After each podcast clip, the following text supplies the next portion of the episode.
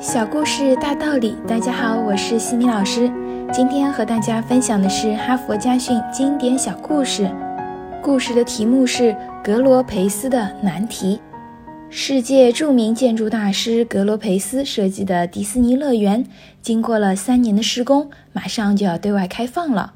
然而，各景点之间的道路该怎样联络，还没有具体的方案。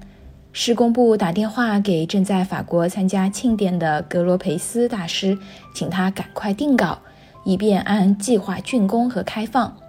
格罗培斯大师从事建筑研究四十多年，攻克过无数建筑方面的难题，在世界各地留下了七十多处精美的杰作。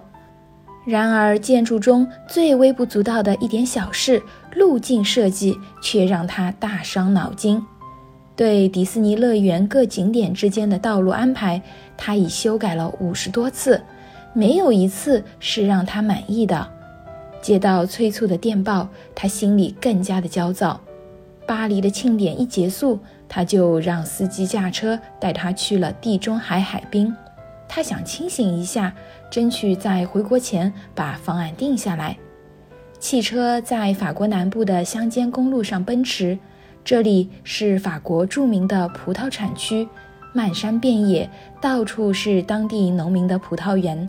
一路上，他看到人们将无数的葡萄摘下来提到路边，向过往的车辆和行人吆喝。然而，很少有人停下来。当他的车子进入一个小山谷时，发现在那里停着许多车子。原来，这是一个无人看管的葡萄园。你只要在路边的箱子里投入五法郎，就可以摘一篮葡萄上路。据说这座葡萄园是一位老太太，她因为年迈无力料理而想出了这个方法。起初，她还担心这种方法能否卖出葡萄，谁知在这绵延百里的葡萄产区，她的葡萄总是最先卖完。他这种给人自由任其选择的做法，使大师格罗培斯深受启发。他下车摘了一篮葡萄，就让司机调转车头，立即返回了巴黎。回到驻地，他给施工部发了一份电报：撒上草种，提前开放。施工部按照要求，在乐园里播撒了草种。没多久，小草出来了，整个乐园的空地都被绿草覆盖。在迪士尼乐园提前开放的半年里，草地被踩出了许多小道。这些踩出的小道有窄有宽，优雅自然。第二年，格罗培斯让人按照这一些踩出的痕迹铺设了人行道。一九七一年，在伦敦国际园林建筑艺术研讨会上，迪士尼乐园的路径设计被评为了世界最佳设计。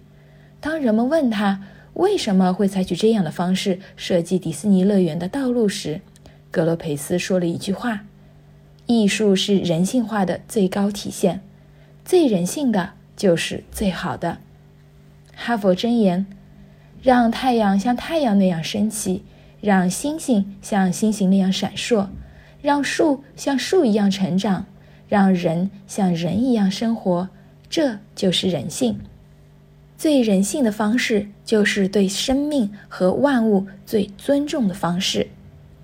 感谢各位收听。如果你喜欢这个小故事，欢迎在评论区给到反馈意见，也欢迎关注我们的公众号“西米课堂”，查看更多经典小故事。感恩你的聆听，我们下次见。